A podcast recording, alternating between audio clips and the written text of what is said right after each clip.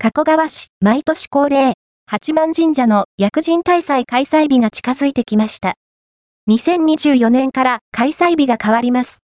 今年の厄年はご祈祷されましたか ?2 月といえば、毎年、八幡町の厄除け八幡宮で開催される厄除け大祭が賑わいます。我が町加古川70線の一箇所である厄除け八幡宮の看板にも書いてある通り、実は、今年から大きく変わることがあるようです。本年より、毎年2月中旬の土日開催になります。今まで曜日関係なく、2月18日、19日に開催されてきたのですが、2024年から大きく変わります。今年は薬人大祭2024年2月17日、18日時間、9時から20時駐車場無料例年通りの開催日だと予定されている方もいるかもしれません。お気をつけください。土日なんですよ。播磨に春の訪れを告げるお祭りです。